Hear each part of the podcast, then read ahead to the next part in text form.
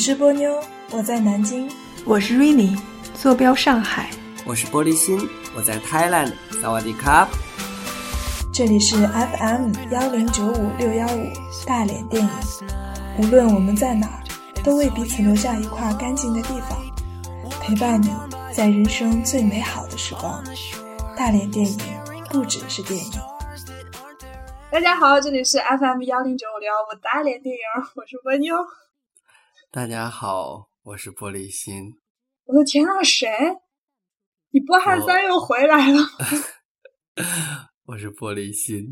你知道你走了多久了吗？亲，我就是走了一秒三个月。没有，我走了，我走了一秒，但是在你们眼里边，思念我的时间就有三个月。我的天，没有人思念，谢谢。就是好吧，在你走的这些日子里面。我们的收听量就维持在一百多的一个平均水平上，然后也没有人留言，也没有人互动，对，没有，通通没有。所以我回来了，为了我们节目的振兴，我回来了。对对对，全靠你了啊！真的，看这一期怎么嗯，为了为了激起大家对我们这个收听的欲望，所以我我我现在有个提议，你你你敢你敢不敢？你是说你要脱衣服吗？就我们俩现在彼此脱光，然后开始录。就是这个。就这个点儿，你敢不敢？就是这个跟听友的视觉有什么关系？请问 没有什么关系，就是说我们要要有一种破釜沉舟的决心，要脱光试试。会冷怎么办？会冷怎么办。我无所谓，我在泰国。我可以啊，来，就准准许你穿个穿个内衣。好，来脱。好。嗯。大家有没有听到我脱衣服的声音？有听到了吗？我脱掉了。我也脱掉了。好。我现在看看我们。你还说这主播一上来搞这种事情 啊？所以这一期的主题是《妖猫传》。对，先说一下我对这个电影诡异的感受，好吗？好，请。他在院线热映的时候呢，我看了一下他的预告片。嗯，我就不明白，怎么在当代电影这个行业里面，商业化模式运行这么成熟的一个环境中，还能有人把预告片拍的这么烂？就是一个超烂的电影，它都能剪辑出来一个超好的预告片。为什么《妖猫传》的预告片那么难看？看完之后就丝毫没有想要去看的那个欲望，你知道吗？哪儿烂了呀？错过了，就是。你看过他那个预告片吗？废话，我当然看了，所以我就我就说你你你看，就你要老说它烂，你得告诉我它烂在哪儿嘛？你就觉得不好看是吧？就是激不起你的欲望啊！没有任何，就从预告片来看，激不起，没有任何的悬疑性，也没有任何的美感啊！那我问你啊，把猫换成狗能不能激起你的欲望？《妖狗传》你是不是因为有点像农村题材的电影？你是不是因为因为这个？物种的关系啊，就是嗯，就是真的看预告片就没有感觉。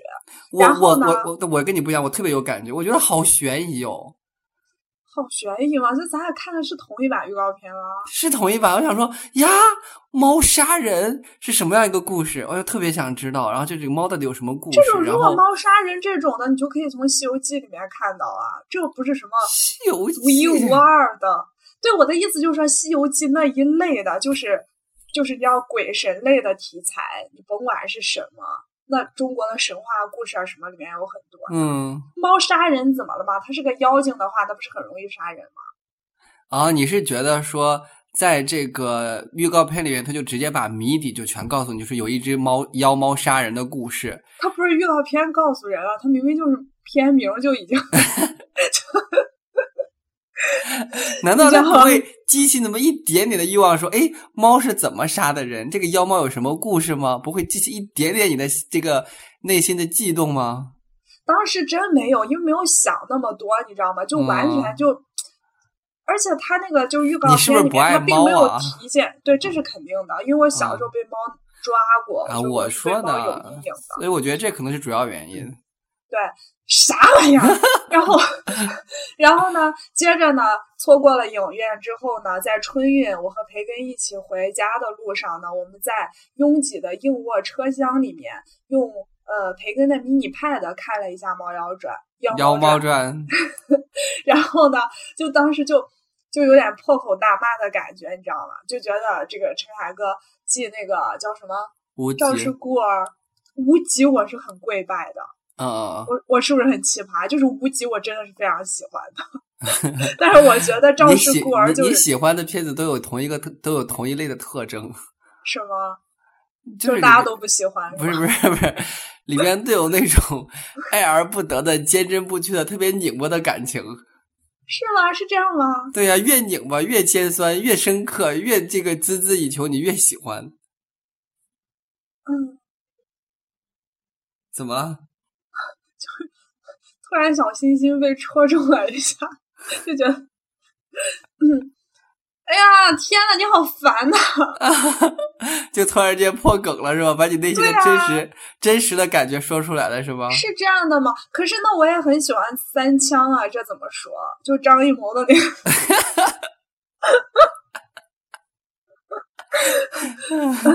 对，然后呢，嗯我就非常的生气，我就觉得就是陈凯歌在《赵氏孤儿》里面被就是被门挤的那扇门还在，你知道吗？就是脑袋被门挤了，然后那扇门还在，他还在被挤着。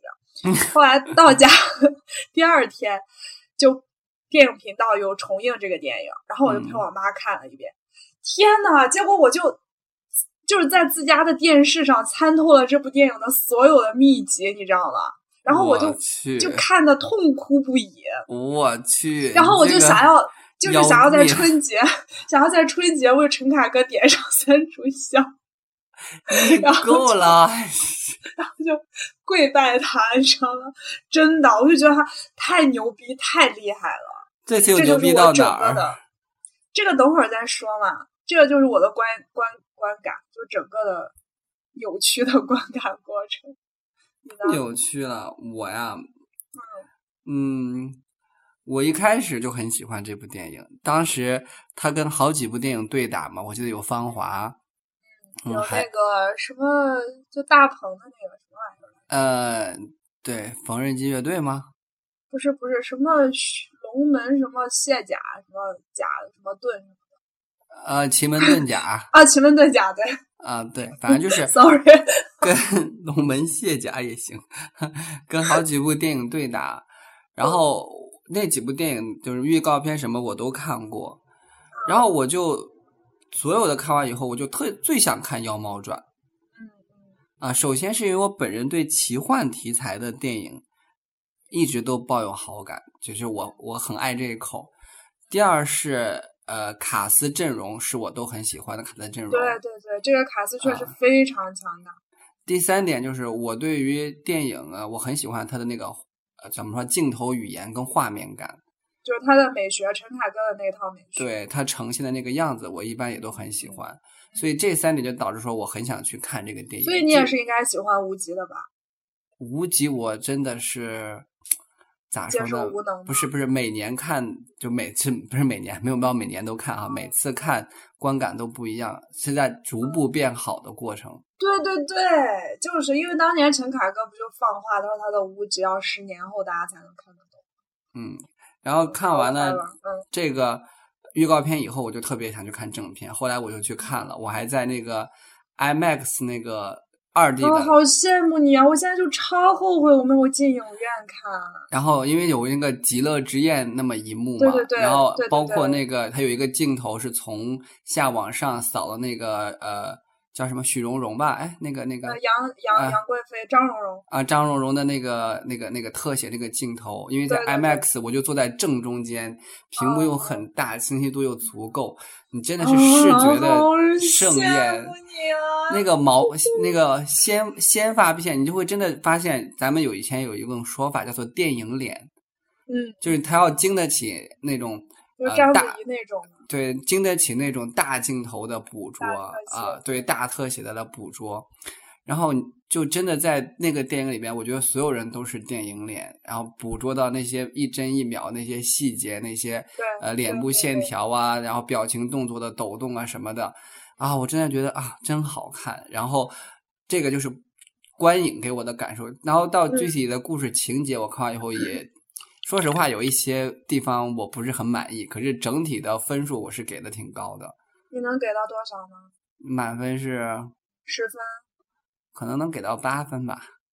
嗯，我差不多，我也能到八点五，将近九分的样子。对，所以我们现在先今天就先故事梗概吧。啊，故事梗概也很简单，就是唐朝的天子啊被人下咒了，然后出现了这个暴毙的这个情况，然后为了调查呢，他们请了倭国的法师空海嗯来进行调查啊，然后空海在调查的过程当中呢，结识了当时的起居郎呃白乐天，就是白居易这个人白，啊，对，两个人一起在调查过程中，然后发现了那个呃金吾卫的统领，然后陈云桥家里边有妖猫作祟的这个事情，然后根据这条线云桥是索，秦昊扮演的。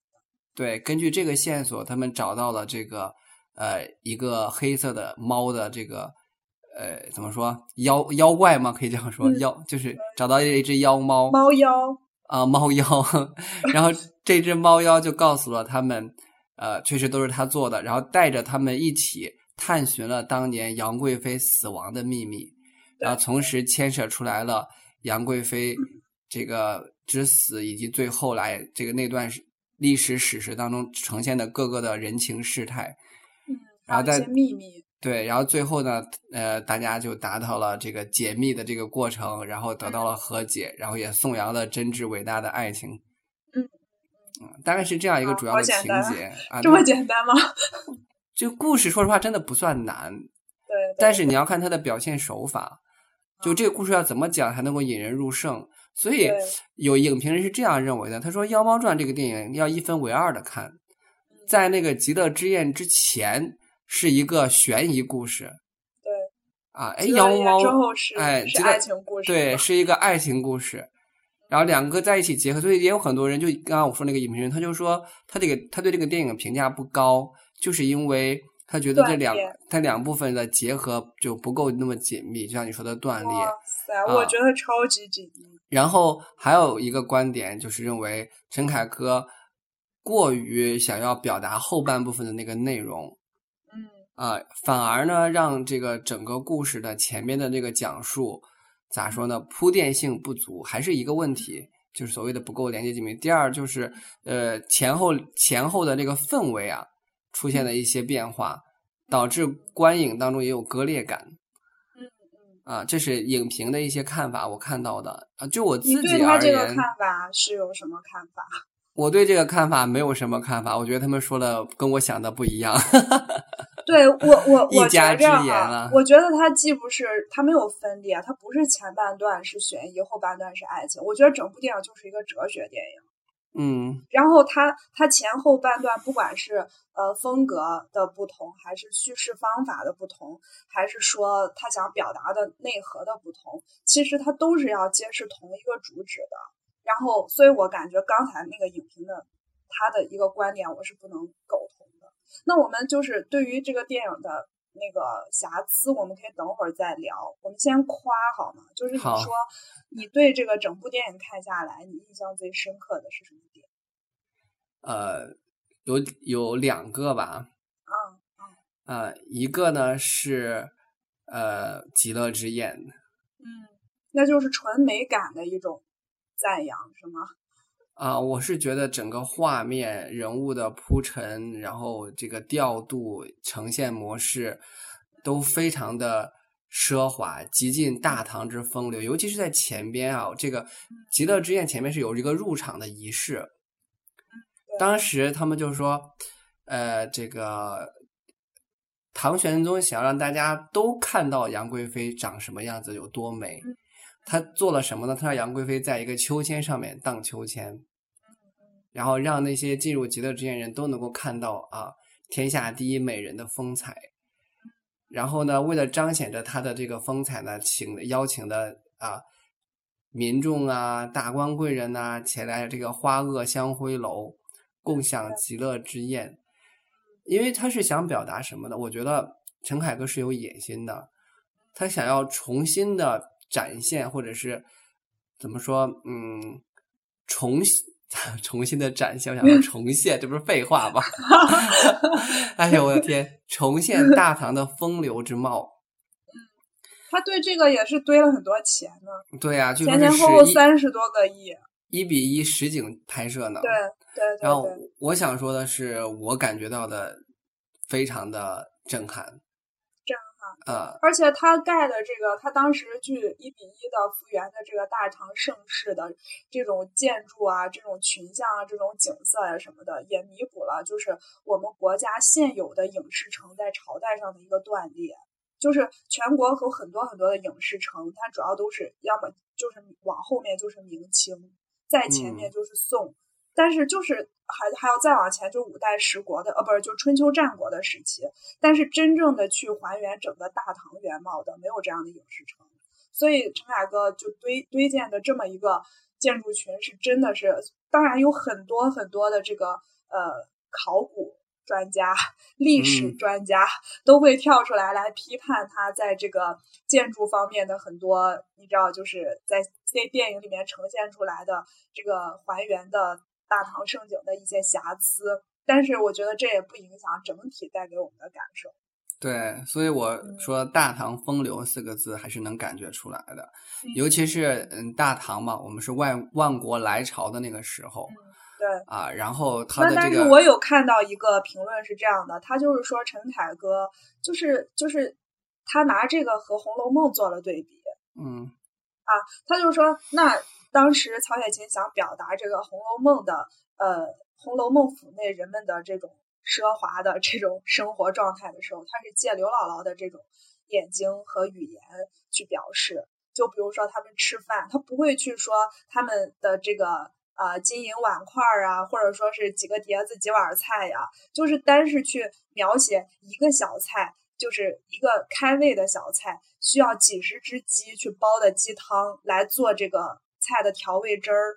然后呢，就借刘姥姥的口，就意思就是说，哎呀呀，我的天呐，就是多么多么的奢华呀之类的。但是他就觉得陈凯歌这种表达方式就是那种你知道土豪的表达手法，嗯，就是反正就让你看看，我就是看对呀、我就是不灵不灵啊，我就是我不就是霸气啊，我就是有钱呐、我就是金碧辉煌啊。他意思就是说，反而显得特别空洞。对于这样的 观点，我就觉得你怎么这么事儿逼呢？就是。就是奢华也得要有内涵的奢华嘛，奢华的本身的意义不就是为了现没有原因的奢华吗？你就说装逼，就是最重要的就是装，对呀、你为什么还要？人家要求的是两个字格调了。哎呀，没有，我觉得他做的非常好，对我我也非常震撼，我也很满意。对于这个，就感觉好像你知道，嗯，金链子跟书籍的那个金颜如玉黄金屋的那种感觉，可能他是想嗯体现这一点啊。但是我觉得也是见仁见智。对于我而言，呃，整个的表现形式当中，他就是为了要浓墨重彩的表现，他没有在追求对呃细腻的这个勾勒。而且想想看哈，如果说真的勾勒特别细腻那种的话，可能咋说？因为花萼相会楼那一幕应该是写在那个谁的书里的，呃，日记里的，呃，那个叫什么阿阿布吗？啊？阿布的那个呃日记当中去，他写到的花萼相会楼那个样，他是根据这个视角写的，而且他就是要表现花萼相会楼那个极乐之宴的场景，对对对，那肯定是要就不是说只有那个金碧辉煌啊，什么那种极尽奢奢华的那种东西，这中间各种人物的那种风流之美，像李白呀，然后杨贵妃呀，白鹤少年呀，对呀、这种每一个人物的在这个。这个香灰楼里面，它流转的那种气质，也是和它那个宏大的背景有交有嗯交相辉映的作用啊，不像他们说的那么空洞啊。还有那个安禄山跟唐玄宗两个人对对，那个个鼓，我就觉得真跳舞啊什么的、对啊，对，这就是不同的观点。然后我就觉得他，嗯这像阿布的日记里边写花千骨头，就两个字炫目啊，对对炫目之色。那你说对不堆砌一些声色之之之事，怎么可能能表现出来？对，然后大家极乐之宴，大家都在那儿品茶，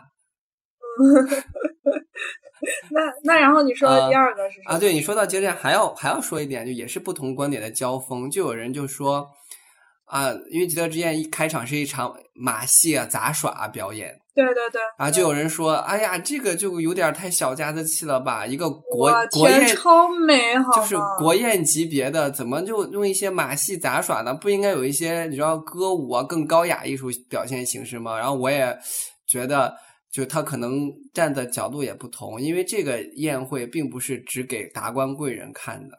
对对，他而且他一个特别特别重要的极乐之宴，一个特别重要的核心思想就是在这里没有阶级，没有皇权，就是每个人都在里面都是平等的，就包容万象，啊所以对啊，在被宽容。对，可能在这个里边，不管是杂耍也好，艺高雅艺术也好，它只要能够带来极致的美的体现，那就都应该能够在这个宴会里边得到颂扬。对啊对对，所以那个呃呃，李白不是跟高力士说吗？今天说了，我们在这个地方就没有什么高下之分呐、对，对所以就让高力士哎帮他脱鞋子之类的啊，所以就可以看出来，他为了表现这个，就大家的这个观点就是见仁见智，但是我自己很喜欢极乐之间的表达方式，我觉得浓墨重彩，而且是啊呃整个情节堆叠到这里以后，就的确需要一个。喷薄而出的那样的一个表现形式，让我们一下子抓住，而且我个人觉得这是一个这个是一个点睛的一个地方。对，这也是电影早期宣传的时候一个很重要的点。对，这是一个。第二第二个呢，就是杨贵妃死的时候啊，死的时候，嗯，啊，是就是骗她死的时候我知道，我知道，啊，假死的时候。然后我觉得杨贵妃这个角色在这个部戏里边，给我的感觉啊，有一种宿命的天真，不知道这个表达就是准不准确。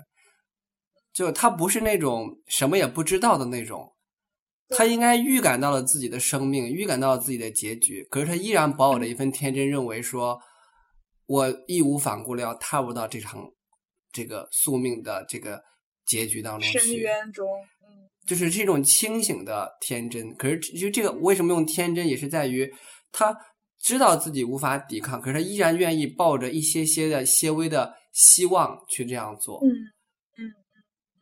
所以可能就让我会更心疼这个人物。就有那种小姑娘说：“我我实际上已经预感到了，我会离开你，会失去你，会失去这个布娃娃。可是我依然愿意相信，说有一天这个布娃娃会回到我的身边，我可能会重新复活。”啊，所以我在这他，尤其是那一幕是什么呢？就是嗯，阿布啊，还有这个白鹤少年啊，都来跟他说一些话，然后他从楼上看完这个，他从楼上下下来，就准备要接受这这个结局的时候，然后那个对他的那个人物那个表现，我觉得整个人在发光。嗯嗯我跟你一样，我也是这个点，而且我第二遍在陪我妈看的时候，我我就是在这个点痛哭不已，泪奔了是吗？泪奔，因为我第一遍看完之后，你在那一刻，我们作为一个旁观者，我们知道他的命运，对，就是但是他那一刻他是浑然不知的，然后呃，这个就我跟是那一个你不一样场景，，我觉得他可能有预感的。呃，是有预感。你听我说啊，我是我是这样子看待这个事情的，就是当时是电影镜头给他的一个长时间的一个定格的特写，就是在唐玄宗跟他讲了半天，就不是唐玄，就李隆基啊，李隆基给他讲了半天，就是说呃他的计划，然后怎么让黄鹤给他弄这弄那弄这弄那，给他说完之后呢，就长时间的一个长镜头就定格在这个张荣荣的脸上，他就是那种一直看着李隆基，一直看着，就是那一会儿我就不行了，你知道吗？对啊，就是你想，为啥呢如果说他真的相信是那个事情是假死的话，他应该不会这般的对那个什么。对 对，是是因为我我觉得整部电影看下来，其实在我心里面，整部电影的主角是只有两个人，一个是杨贵妃，一个是白鹤少年，对，一个是他叫白龙是吧？嗯，就是白龙。就先说杨贵妃，然后杨贵妃的这个选选角呢，选张荣荣是因为符合这个电影里面的一个前提假设，他是说，呃，杨贵妃是胡人血统，对，所以选了这个张荣荣。当然，很多人看完之后都说很失望，就是说什么她没有张呃杨贵妃的那种丰腴之美呀，那种圆润富态之美啊，什么什么的。但是我觉得张荣荣的表现真的是非常好，非常好，非常好的。然后我觉得。白居易和这个空海和尚，他们只是作为一个 outsider，就是外来者的两个人。他们通过他们对这个整个故事和真相的一个还原，然后来探索整个故事。然后呢，他们探索这个故事是为了得到什么？那空海是为了，就是白居易是为了去探寻《长恨歌》的真相，对吧？空海和尚呢，是为了寻求他的无上秘。然后呢，到最后，这个白居易。也寻找到了真相，空海和尚也拿到了无上秘。这个无上秘，他们就是从杨贵妃身，我觉得空海是从杨贵妃身上习得的。嗯哼。为什么说我看到杨贵妃的那一幕，就是他听听到李隆基说要处死，要弄，就是要让他假死，他会那样子的表情呢？我觉得自始至终，杨贵妃是整部剧里面唯一一个，就是具有。佛性的人，就是他能看到真，他也能看到假，他是真正懂得幻术的人，就是一一直都在说幻术嘛。整部电影从开始到最后，一直都在说这个幻术。我觉得杨贵妃是最能够看懂幻术的人，这点我赞同。对。我们而且还有还有很多人对电影一个并购，就是说这部电影非常玛丽苏，就是一群傻男人围着一个貌美的女人，就是在那流口水，然后不知所以的被这个女人吸引，就是怎么怎么样，而且是一个长得这么不咋地的女人。而我认为，而且很多人都说什么杨贵妃是大唐盛世的象征，就非常侮辱大唐盛世。而我第二遍再去刷这个电影的时候，我觉得杨贵妃能够吸引这些男人。的原因全部是在于她胡人的美貌，就是有胡人血统的美貌。你看她那种气质啊，就是她，我们看一下她流转出来的气质。先说白鹤少年，我们从他对每一个男人有限的这个台词的交流中，我们就能够窥出杨贵妃整个她自己人生态度的全貌和她价值观的一个全貌，还有她看待真假的这个问题，她看待幻术的态度。先说白龙。他能够看到，就是他能看到白龙，就是性格里面比较偏执的一个部分。比如说，他很敏感，他说到自己说是被亲父抛弃，然后卖给师傅的，对吧？对。但是呢，他还能看出来白龙这个偏执背后的脆弱，就是说他知道白龙是从小就寄人篱下，而且并且他能够用自己的一个经历去跟白龙去去共鸣，就是这种纯真的善良。就他不会说是去呃看不起白龙，他也不会说是觉得他的偏执非常的那种呃就是可笑或者可比，他能够理解白龙偏执背后的脆弱，他并且能够去跟他共鸣，去安抚他。然后我们再说李白。我们能看到李白的恃才傲物，他能让高力士给他去脱靴子，然后也我们也都听说过很多很多李白目中无人的那种高傲。但是呢，杨贵妃她看到的是李白敢于说真话，看到的是他的才华，看到是他真实的珍贵。他说：“大唐有你才是真的了不起。”嗯。然后我们再说阿布，他能够看到阿布的怯懦，就是阿布在李隆基面前，自己多少想要表白的冲动都被皇权给压，就都被皇权给阻挡下去。但是他却对阿布说：“我知道你的真心，我很满足。”然后再说皇上，他知道皇上给他布的这个局是因为权力和谎言，但他还是把自己的一个香囊送给了皇上，是因为他愿意相信。他跟皇上共度的那些时光里面，皇上有他的真心，此时此刻皇上的选择有他的无奈。所以说，这样太好了。所以你看看，谢谢。所以说，你看到没有？就是这才是杨贵妃。才值得被男人来宠爱的一个对，这才是杨贵妃。你会看，你听到那个宫二在那个《一代宗师》里面说说习武之人的三个境界：见自己、见天地、见众生。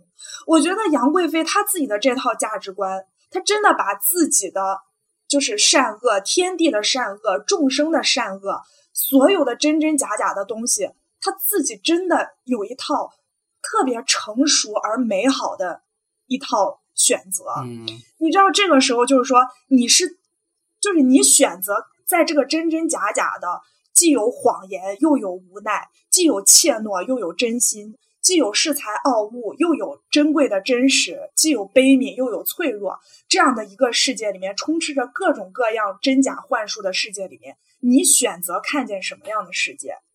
就是你选择什么去构成你的世界。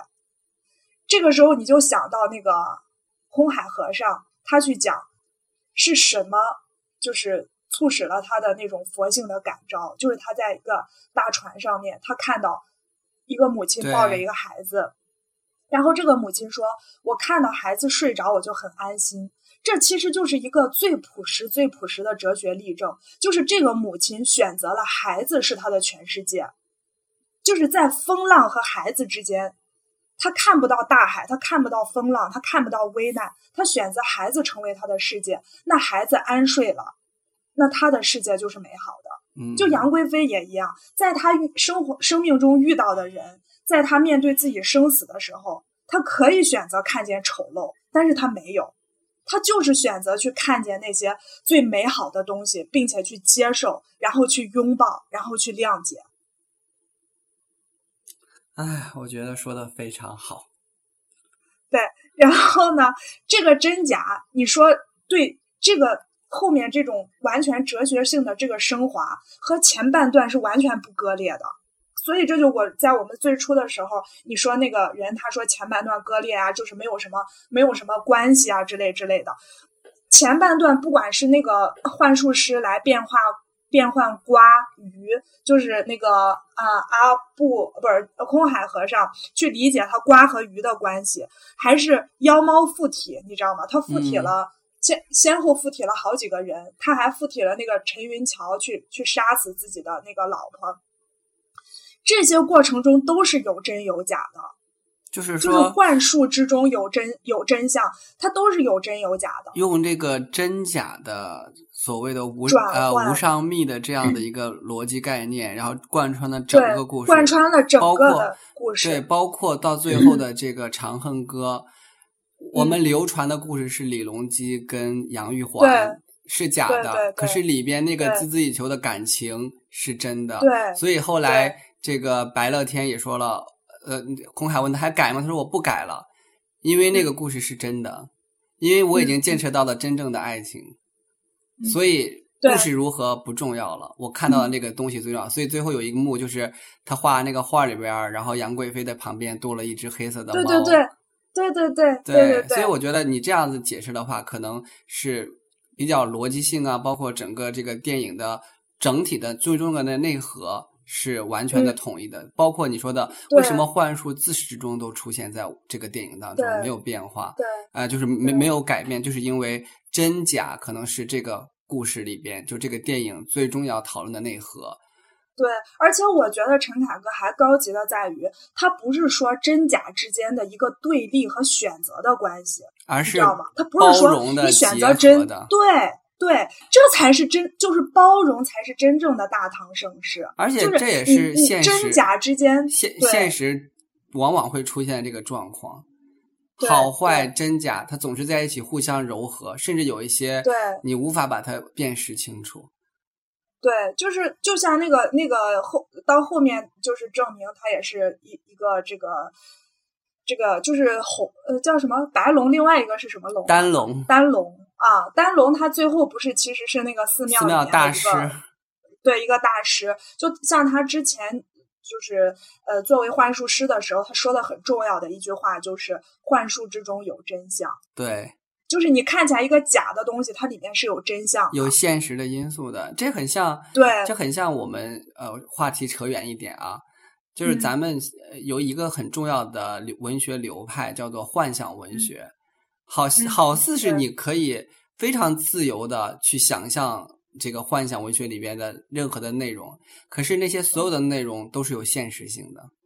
对对对，就是就是它这种真假之间的这种相互依存、相互转换，就是而且每一次就是在做这些选择的时候，不是每一次啊，就是杨杨贵妃在看待这个世界，呃，就是在她做出一些选择的时候，她看到的也不是完全一个就割裂的一个真假，他看到的也是真和假各自之中最珍贵的那一个部分。对，然后呢，然后我就觉得第二个男主就呃第二个主角就是白龙，因为你会发现哈，就是呃，这个电影里面出现的所有的男人，尤其是说对杨贵妃有着感情的，比如说李白，他是一种倾慕吧，倾慕，对对阿布宽呢就是一种爱慕，然后皇上就是一种喜欢和自己占有喜欢的一种占有，对。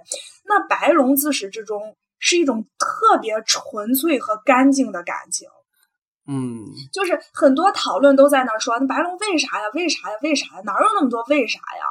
就是为啥一定要有个为啥？我觉得可以从这样子，我觉得白龙因为像你说的，父母没有跟随着父跟随着师傅长大，对于女性的这个经验没有那么多，所以在他嗯。有限的人生经验当中，出现了杨贵妃这样一个几乎在她世界里面认为是完美的一个女性的代表，嗯，所以可能在于。她的这个感情的投射在杨贵妃身上的是一种什么感情呢？是对于所有女性美好事物的象征的结合，甚至包括母性，我觉得包，括这个神性。但是我觉得中间有核心的部分，就是我觉得杨贵妃站在那儿跟跟白龙第一次交谈，我觉得那个画面是一个纯真的灵魂跟另一个纯真灵魂的相遇。嗯，就是白龙，他是因为他一尘不染，你知道吗？嗯就是他是灵魂自带的那种干净空白香气。对，但是杨贵妃是我们刚才说，她基于她那一套价值观，她沉淀下来的一种纯真。所以你那会儿就说她无辜的纯真，我就觉得那个那个天真，我就觉得那种天真是很可贵的。对，她是历经了皇权，你知道，你你你你注意有一个细节，就是阿布在去跟他表白之前，那皇上不是把他带到一个什么亭子里面嘛，嗯就是皇上在那儿写极乐之乐呀、什么什么的，然后他就跟杨贵妃说，朕要跟你永远在一起，什么永远不分开。其实那一刻，杨贵妃的眼里是没有甜蜜的，他很清楚，能够感觉到，对这对种感情是如觉到这个何的。对他也能感觉到那种是是一种皇权，一种占有，不是一种发自内心的一种朴实的纯粹的感情。对，但是即使是这样，他在赴死之前也会给皇上他的香囊嘛，就是呃，所以我就说这是他灵魂里面的纯真和白龙的纯真，它是这种对对撞我觉得是互相对感召的。对，所以说白龙被这种纯真的这种感觉是深深的吸引住，然后这里可能然我我后白龙的这一稍生打断一下，就是呃，我也看过一个影评，我觉得说的特别好，特别符合我们俩刚刚说的这些内容。它叫做说，嗯《妖猫传》是一个少年电影，嗯就是所有人都有一种干净的气质，不是所有人啊，就嗯主要的这些人物，比如说空海、白乐天，然后白龙跟杨贵妃都有一种少年的坚持、少年的纯真跟少年的干净。你像那个白龙，为了杨贵妃，愿意献出肉体，把他身上已杨贵妃已然是尸体了，当时他愿依然愿意把自己的肉身献出来，去把那个蛊毒吸出来，即便奉献自己的肉身，奉献自己的灵魂，他在所不惜。像这种就绝对不是说我们纯粹的用啊，他们是纯粹的热烈的感情来解释的，还有他自己的这个嗯少年的纯真感跟奉献感。对对，而且我觉得他不仅仅是就是少年，我们可以加引号，就是这种少年不是因为他的年龄，而是因为他的气质。对，就是很多人就是有，就是我刚才跟你讲的，很多人说《极乐之宴》就是那种空洞的繁华，我就说它不空洞。你有看到它中间流转的那种气质吗？你就像李白那种气质，盛唐之后再无这样的才子啊。对，就是我们我们现在的人对于李白的作品的接受度其实也越来越低，是因为我们现在从大唐之后就再也不会有那样的包容的土壤了。就是已经不会再有去产生李白这样的人了不起的人才的这种土壤了。就是你看李白的那种气质，他虽然已经不是少年了哈，但是也是人还觉得干净的少年气息。对，就是他的那种，就是散发出来的那种，就是要溢出于屏外屏幕之外的那种那种自由的感觉，你知道吗？嗯，就是自己的才华无法去掩盖，就是自由的感觉，而且是，就是安能使我摧眉折腰 事权贵，就是那样一种傲然的傲视于权贵，我只有生命中最纯真的东西。包括他写出诗词，他看着杨贵妃远去的背影，把那个毛笔蘸在自己嘴上，说“云想衣裳花想容”呗，那样子感觉就让我想起了朴树，他唱送别的时候唱到失声痛哭，就是那那是一种对美。对于纯粹的美，对于纯真的美，对于艺最高形式的艺术，人性之美，你看到之后，你都会为之动容，为之感受的那种来自灵魂的颤栗感。对对，就是这种感觉。嗯嗯，然后阿布呢，那那可能在整个过程中就比较弱一点哈，他存在感就比较弱。我们刚刚但他刚刚那个说到白龙。啊，对对对对对对，就说回来，对呀，我就觉得不 要，因为主要的人物有很多，咱们说下就说不完了，我们还是主要把这个白龙先说了，好吧？嗯嗯，对，就没有了呀，就是感动啊，就是他很纯粹，啊，就是肉身都愿意去舍弃，然后就成了他的一种信念感。对，我觉得这个主要的人物沙波我们也说的差不多了，下面我们可以稍微说一些不足，毕竟没有给到满分，对吧？你那边觉得不足是什么？嗯，我我其实我第一遍看的时候，我对他这个故事的叙事我是有一点不太满意的。你跟我是一样的问题，我也觉得叙事结构有一点问题。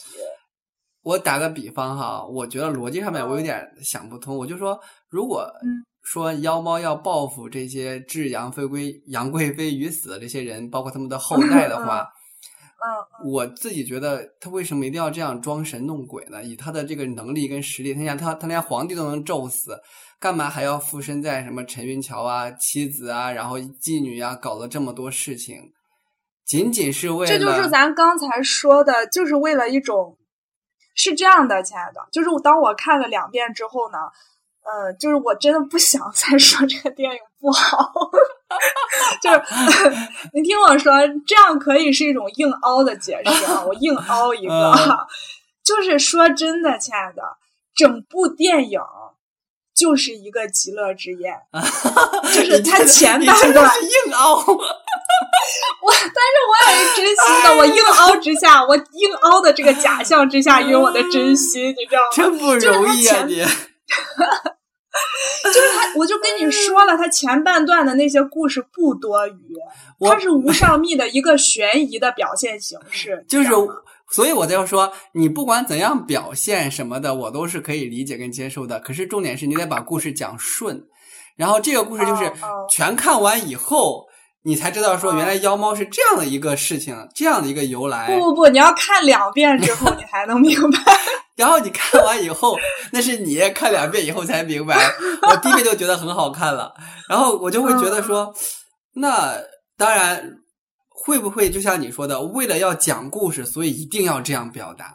仅仅是为了我们说为了深刻而深刻，为了深情而深情，为了表达我这个恢宏的主题，我就一定要营造出这样的故事，那就是导致了这个故事就会有会有故事性上面就会有苍白的地方，会让人觉得。这个发生是必然的吗？就变成了一个人造的、虚幻的一个东西。像你说的，是真正的巨大的一个极乐之宴，只是为了讨论真与假。然后我需要妖猫一定要做出这样的情况，啊，我就会觉得，嗯，怎么说呢？削弱了他自己本身成为一个更优秀作品的潜力。嗯，可是我觉得复仇也只是一种。就是他复仇的种种也是一种表象啊，他他背后是有他对，就是有白龙对杨贵妃的那种，是就是仇恨的背面原来是爱嘛，就是是这样一种 恨到恨到深处自然爱是吗？没有爱到深处自然恨啊！我明白，所以我就说这个就是逻辑自洽的关系，然后我我也可以给他给他自洽一个。他搞出那么多事情，就是为了引起白乐天的注意，让白乐天呃通过白乐天的笔和探索，然后把真实的杨贵妃之死流传下去。就我也可以这样说，你也说得通。可是你知道，他会他那么厉害，又能讲话，他干嘛不直接去找白乐天？因为他是一只猫。那你干嘛？我就说，他又不是不能口吐人言，人家厉害的很呐，人家还能跑到皇宫把皇帝弄死。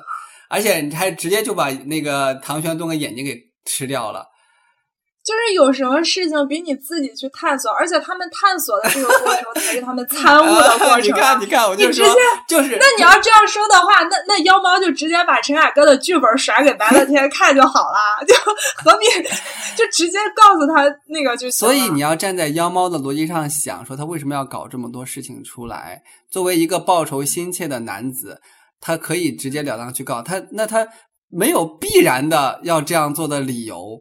就会让人觉得这就是导演讲故事的功力不足，对，你就觉得牵功力不足啊！你完全可以有更多的情节是让我知道说这是他必然选择一条道路，那我就会认为说，哎呀，那这个故事的产生有一种天然的逻辑性存在，而现在就属于人为的痕迹太多了，讲了成成这个样子，我会觉得很多人物这个情节就全看完以后再回想到前边。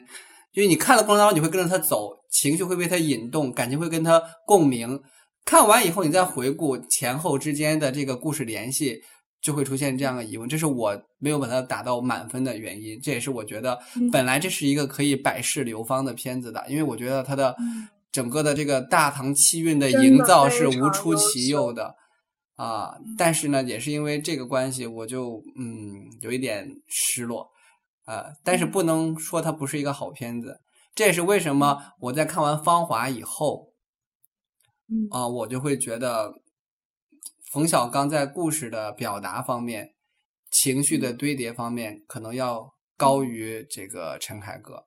在陈凯歌在整个啊、画面美学以及深刻的讲故主事的这题个方面，我觉得可能他要可能要比他要高一点。但是就像说的讲故事这个地方吧，就生凯哥讲故事的能力一直都不怎么样，你知道吗？嗯就是《霸王别姬》能成为一代神作，那是因为芦苇是编剧。嗯，到后面他凡是他自己捯饬的编剧，电影出来都很烂，你知道吗？就是这样子的。然后我我，但是我还想说我，我我我其实挺满意的。我们都没有讲这个电影之初是怎么勾人心弦的，就是说秦昊和张到底是张雨绮还是张绮，雨张雨绮啊？绮，我有听到有人在读他张雨绮，啊，就是这两个人，我真的觉得贡献了非常精湛的演技。就整部电影，我倒不觉得他们都说就是呃李白呀之类的，就是特别优秀的骨灰级的演员，但是我觉得秦昊真的演的特别好。我觉得秦昊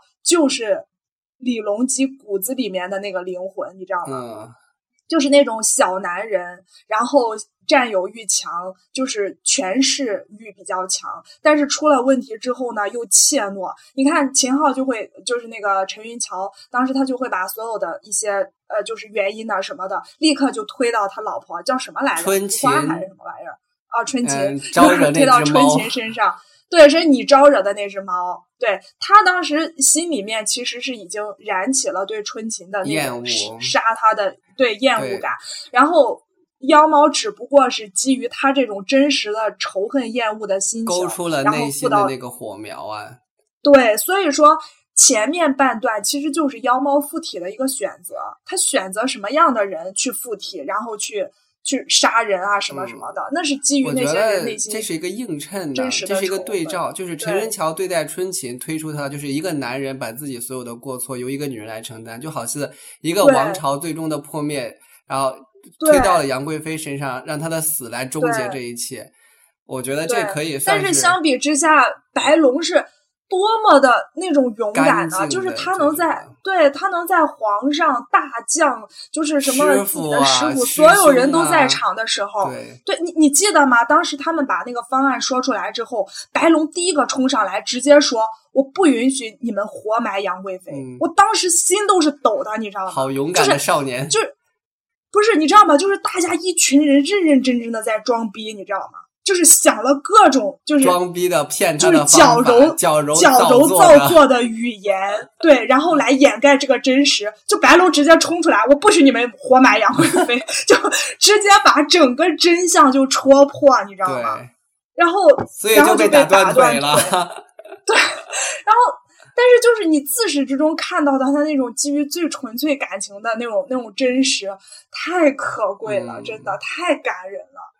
然后，啊、好说完了，说完了，我还要表扬一下张雨绮。哎呦，嗯美哟！你知道为什么会选择她吗？嗯，陈红推荐的。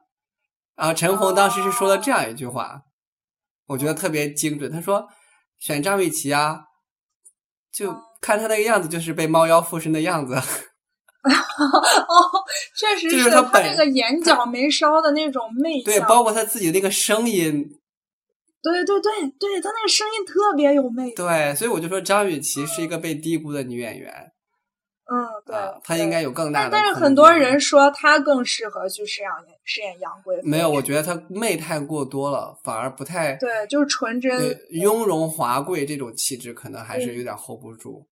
好吧，我觉得我们今天也基本上面面俱到的说到了这部电影，爽不爽？爽 爽爽，好爽！好吧，希望把想说的都说了对，。希望大家能多多跟我们留言互动，给我们一些鼓励。然后主呼唤爱啊、主播们会继续努力的，然后也希望嗯人生嘛，能够尽善尽美、尽好尽 快，嗯有比有有嗯有好的事情出现，好吧？我们今天节目就到这里啦，大家愉快，拜拜。